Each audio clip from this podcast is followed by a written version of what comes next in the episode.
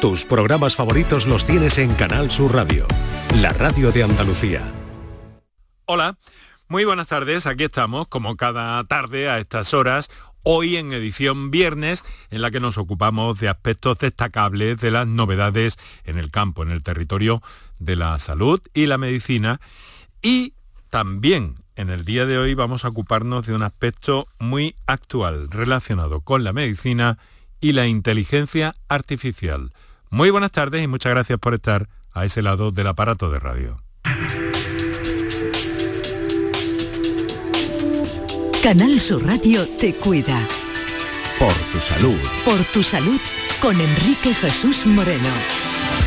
Eh, ya saben que es una edición un poco singular en cuanto a contenidos y también en cuanto a tiempo de edición. Vamos a llegar hasta las seis y media de la tarde y lo vamos a hacer pues recogiendo como siempre y en primer término lo más destacado de la, de la actualidad que tiene que ver con el mundo de la salud, de la medicina, la innovación, etcétera, etcétera. Y que para eso contamos, como cada tarde de viernes, con eh, nuestro staff de viernes, con nuestro hombre de los viernes. Paco Flores, buenas tardes, querido. Muy buenas tardes y calurosas tardes, Enrique. Vaya, hombre, pues tampoco es para tanto, ¿no? Tenemos que llegar a mucho más. Sí, sí, sí. Lo que pasa es que ayer, eh, tú, en tu programa de ayer celebraste el Día de la Voz y también yo celebré el Día del Beso. El Día del Beso, sí, sí, sí. El Día del Beso, el beso. Así que vengo besado. Ah, vienes besado, caramba. Pues eso está, está bien. Mira, yo vengo inquieto, ¿no? Yo vengo inquieto antes del inicio de los titulares de, la semana por esas cosas que se están diciendo para una vacuna contra el cáncer para 2030. ¿Pero esto qué es? Una vacuna. Eh, hay algunas vacunas ya para el cáncer, como tú sabes, ¿no? Para el cáncer de, de, cuello de útero. cuello de útero, no solo del cuello de útero, también para determinados tipos eh, de cáncer orofaríngeos y, eh, y de pene, incluso en los varones.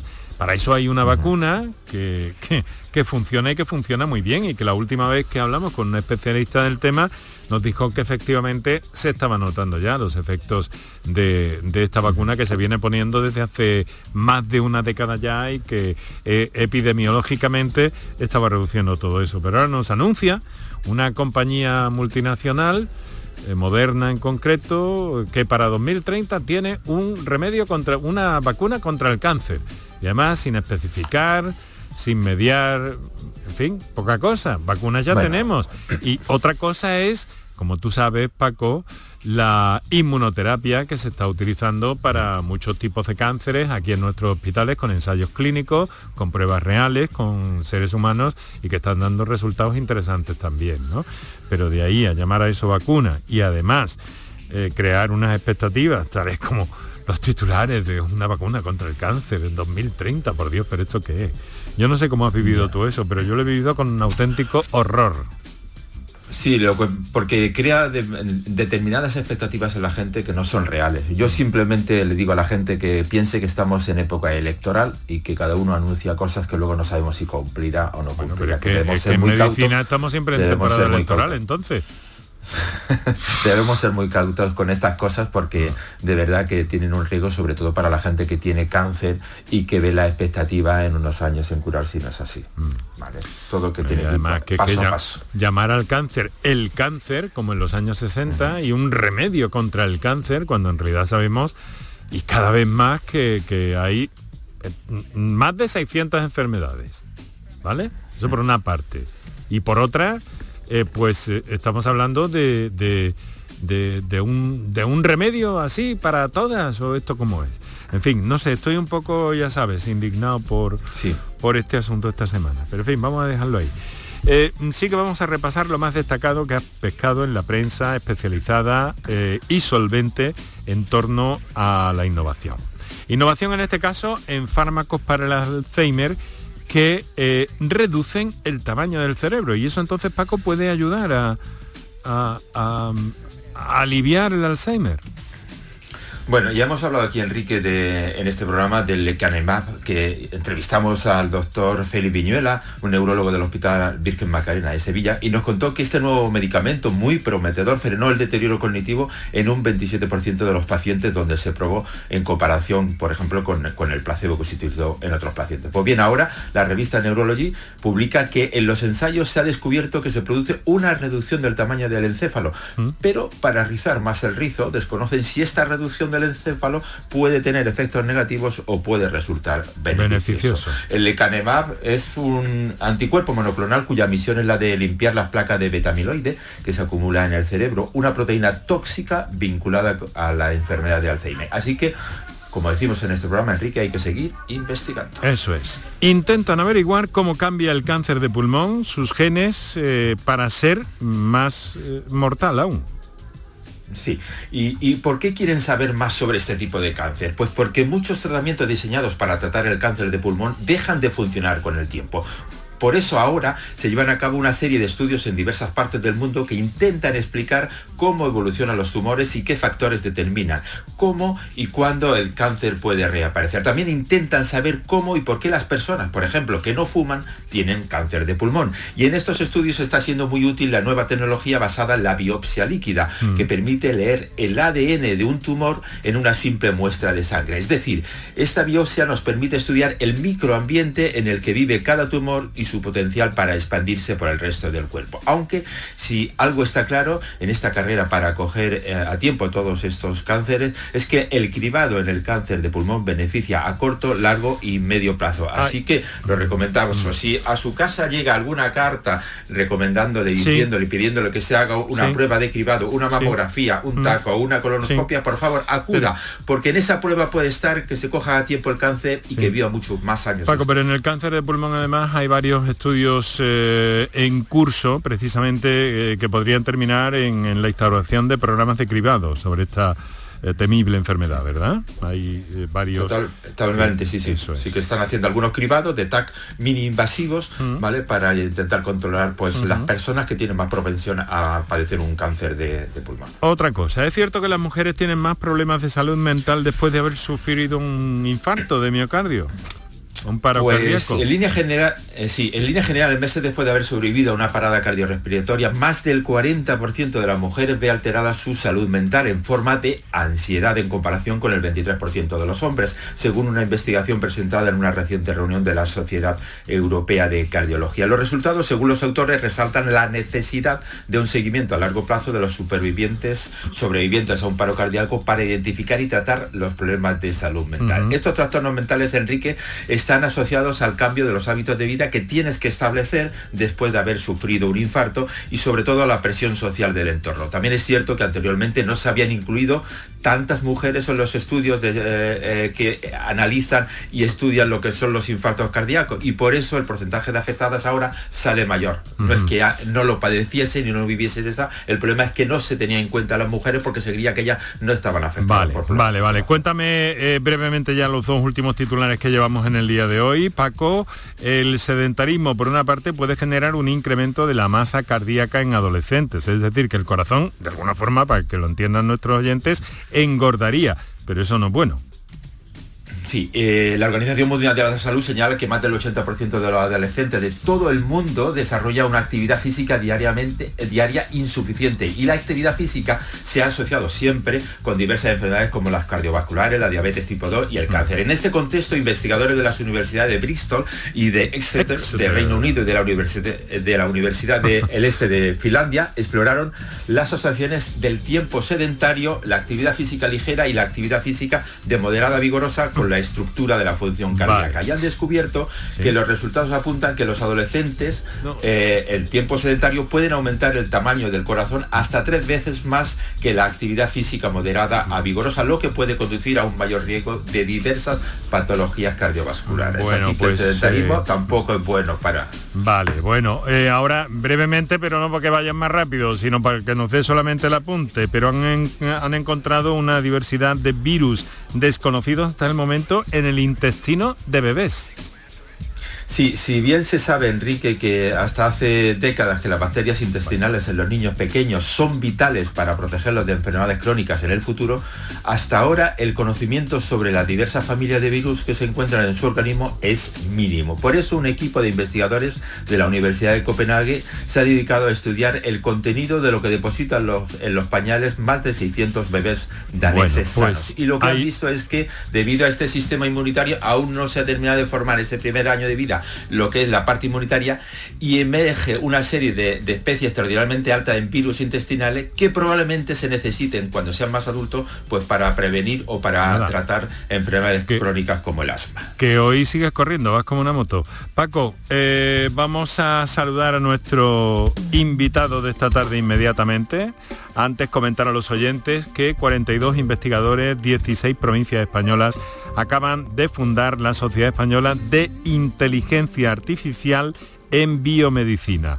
Nace con el fin de fomentar la investigación y el desarrollo en el campo de la inteligencia artificial aplicada a la biomedicina. Uno de los promotores de esta sociedad es alguien conocido por, este programa, es el doctor Joaquín Dopazo, director de la plataforma de medicina computacional de la Fundación Progreso y Salud y de la Consejería de Salud de la Junta de Andalucía queremos eh, preguntarle qué nos aporta la tan traída y llevada inteligencia artificial en la cura, en la terapia de las enfermedades, en buscar la salud.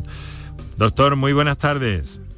Hola, buenas tardes. Muchísimas gracias por acompañarnos una vez más. Un placer. Bueno, Paco nos eh, hace llegar un perfil de nuestro invitado de esta tarde.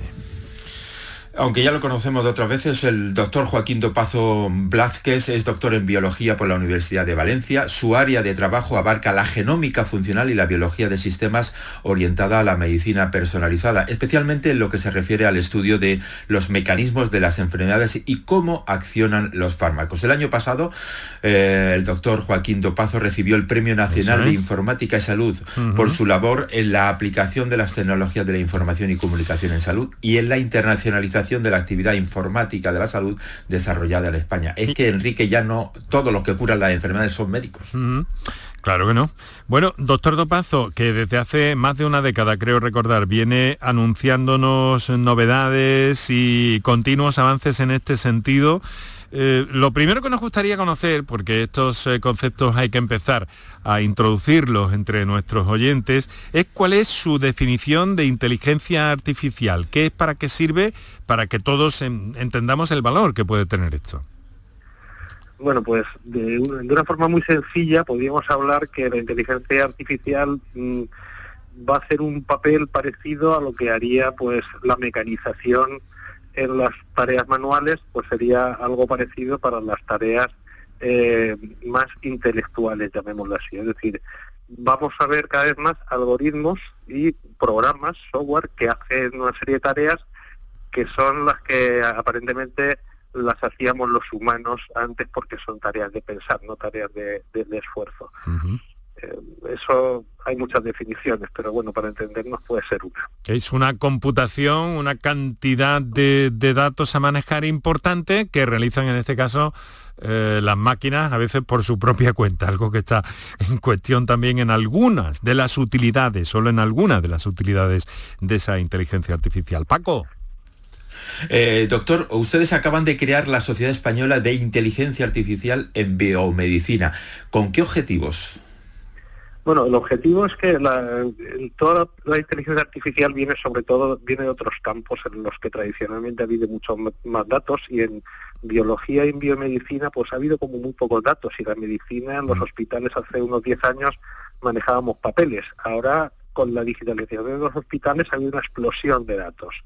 Entonces, uno de los sustratos naturales, uno de los campos naturales ahora de la inteligencia artificial es precisamente el campo de la medicina, el campo de la biología, sobre todo lo que tiene que ver con la medicina, durante la explosión de datos que va a haber y está habiendo con toda la genómica, la imagen médica, etcétera, etcétera. Entonces, la inteligencia artificial nos puede ayudar a manejar este volumen de datos, eh, a descubrir eh, patrones que no podemos descubrir fácilmente y esto hemos visto algunos ejemplos cuando la COVID, ¿no? De, Por ejemplo, ejemplos de cómo eh, em, algoritmos podían detectar eh, en radiografías, mm, pues distinguir entre eh, COVID o otros problemas pulmonares, o cómo algoritmos podían analizar las series de pacientes que venían y predecir si iban a venir más pacientes o menos pacientes.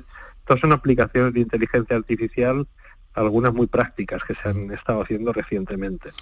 Doctor, en la web de la sociedad que acaban de, de, fundar anuncian que la inteligencia artificial intentará subsanar la falta de tratamientos para enfermedades raras los problemas derivados de la resistencia a antibióticos, cómo abordar las nuevas pandemias o cómo mejorar los procesos clínicos. Esto eh, quiero que nos aclare, ¿es una eh, declaración de intenciones o son objetivos reales y alcanzables? Bueno, esto son, esto, digamos, vamos a decir que es una mezcla de las dos cosas. Estos son objetivos son alcanzables, pero son objetivos complicados. Ahora mismo las aplicaciones eh, reales mm, van más por, sobre todo en la parte biomédica, van más sobre por el tratamiento de imagen y ahí están siendo muy eficientes, tratamiento de imagen médica.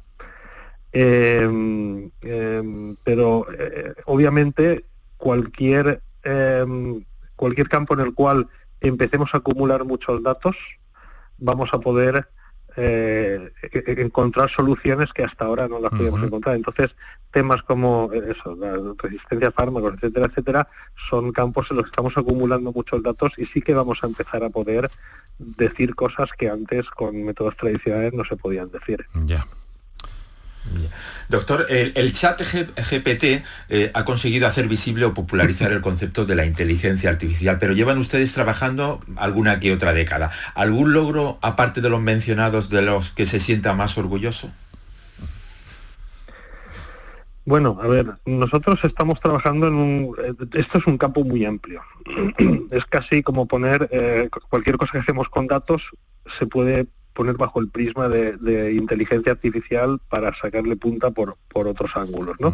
Entonces nosotros hemos estado trabajando sobre todo en, un campo que es el que tiene que ver con descubrimiento de medicamentos y de hecho hemos hecho unos estudios bastante interesantes en los cuales habíamos modelizado eh, lo que es la enfermedad producida por COVID y habíamos tratado de buscar eh, con inteligencia artificial que aprenda las relaciones entre las dianas de fármacos conocidos y lo que es la enfermedad de COVID, y entonces predecíamos, eh, podíamos predecir qué medicamentos que, que, tienen como dianas esas proteínas podían eh, estar controlando de alguna forma el, mecanismo de la enfermedad. Es, es, una forma, es lo que se llama el, el, segundas indicaciones de fármacos, es decir, fármacos que se usan para otras cosas que podemos eh, ver si si afectan a otra enfermedad. Esto es, esto es muy interesante porque podemos eh, de una forma relativamente rápida poner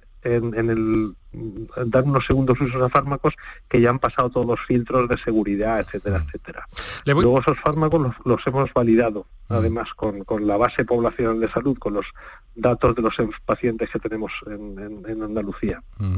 Eh, le voy a pedir eh, un poquito de concreción, pero casi casi una pregunta que, en fin, no, no, es retórica, pero sí que me gustaría tener una reflexión, aunque fuera breve, eh, de su parte, doctor Dopazo.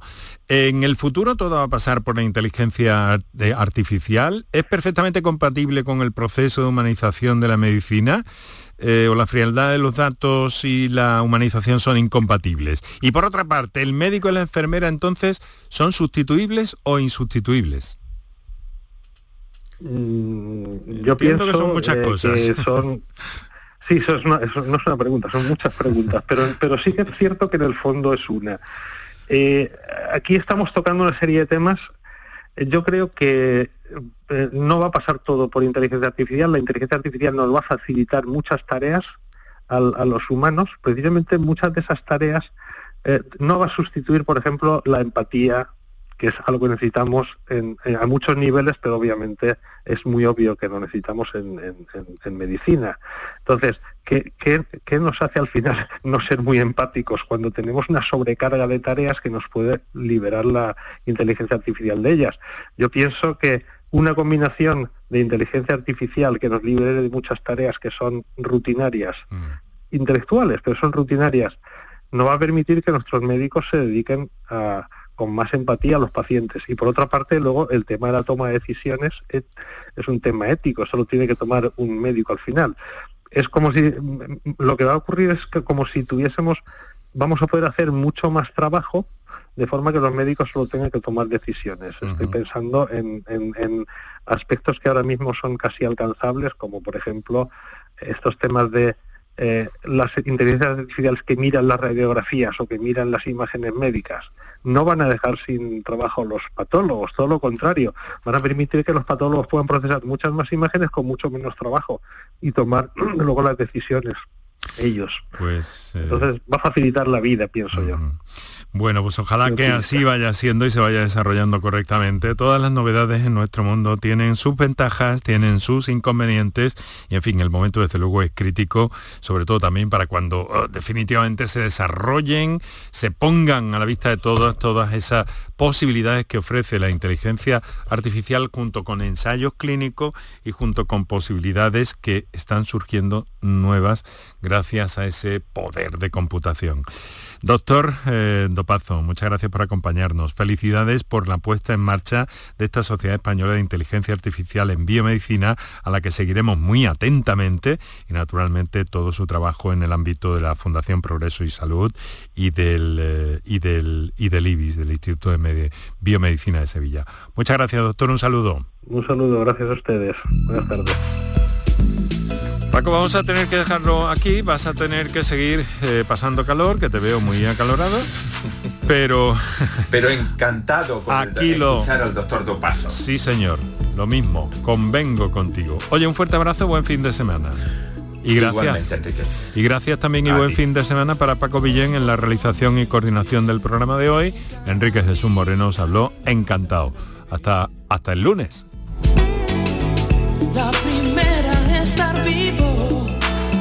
¿Acaso puede haber mejor motivo? El deseo de vivir, quien lo busca lo encuentra. Duerme conmigo esta noche, mañana despierta. El deseo de vivir, quien lo busca lo encuentra. Duerme conmigo esta noche, mañana despierta. Canal Sur Radio te cuida. Por tu salud con Enrique Jesús Moreno. En abril, Sol 1000. Aprovecha el cambio de hora con Social Energy y disfruta más horas de sol, más ahorro. Aprovecha las subvenciones disponibles para ahorrar hasta el 90% en tu factura con tus paneles solares gracias a nuestras baterías. Primeras marcas con hasta 25 años de garantía. Estudio gratuito en el 955 44 11 11 y socialenergy.es. La revolución solar es Social Energy. Niña Pastori presenta en directo su nuevo trabajo, Camino. 30 de junio, Plaza de Toros de la Niña de la Concepción. 15 de julio, Concert Music Festival Chiclana de la Frontera. 28 de julio, Plaza de Toros de Berja, Almería. 30 de septiembre, Centro Hípico de Mairena del Aljarafe. Y 21 de octubre, Palacio de Congresos y Exposiciones de Granada. Entradas disponibles en niñapastori.es. Canal Sur Radio. Bienvenidos a Sacaba. Mil metros de electrodomésticos con primeras marcas. Grupos Whirlpool, Bosch y Electrolux. Frigoríficos, lavadoras, hornos, vitros. ¿Quieres más? Aires acondicionados, aspiradoras, pequeños electrodomésticos. Y financiamos en 12 o 20 meses sin intereses solo tú y Sacaba. Tu tienda de electrodomésticos en el Polígono Store en calle nivel 23. Ven a ver nuestra exposición y sus 25 años de experiencia. Sacaba. Si necesitas recuperarte de una operación de cadera, rodilla o cualquier otro proceso médico, en Vallesol podemos ayudarte. Contamos con profesionales que te ayudarán a recuperarte más rápido y llevarán un estrecho seguimiento de tu evolución. Y todo ello sin desplazamientos innecesarios y por mucho menos de lo que imaginas. Infórmate en el 924 24 25 o en vallesol.es. Vallesol, la residencia que te mereces. ¿Y esa pegatina de ahí? Ah, es la de la certificación de mi puerta Segurestil. Viene la clase, norma y número de certificado. Así me quedo más tranquila. Segurestil, más de 40 años protegiendo tu hogar, fabricando e instalando tus puertas de seguridad acorazadas. Encuéntranos en grandes superficies, establecimientos autorizados y en segurestil.es. Gran Circo Alaska te presenta el musical circense del Rey León. Será en Sevilla junto al Estadio La Cartuja con grandes aparcamientos. Un fantástico espectáculo para toda la familia. Funciones del 21 de abril al 1 de mayo. El Rey León en Sevilla, junto al Estadio La Cartuja. Compra ya tu entrada en grancircoalaska.es y disfruta de un espectáculo inigualable de El Rey León. Premios Carrusel Taurino 2022. Canal Sur y la Fundación Cajasol conceden estas distinciones a Emilio de Justo, Premio Carrusel Taurino, José Ortega Cano, Premio Carrusel de Honor, La Quinta, Premio Carrusel Taurino a la mejor ganadería, el director general de la Radiotelevisión de Andalucía, Juan de Mellado, y el presidente de la Fundación Cajasol, Antonio Pulido, entregarán los galardones en el Teatro de la Fundación Cajasol de Sevilla este martes 18 de abril a las 12 del mediodía. Síguenos en directo en Radio Andalucía Información, con el patrocinio de la Fundación Cajasol.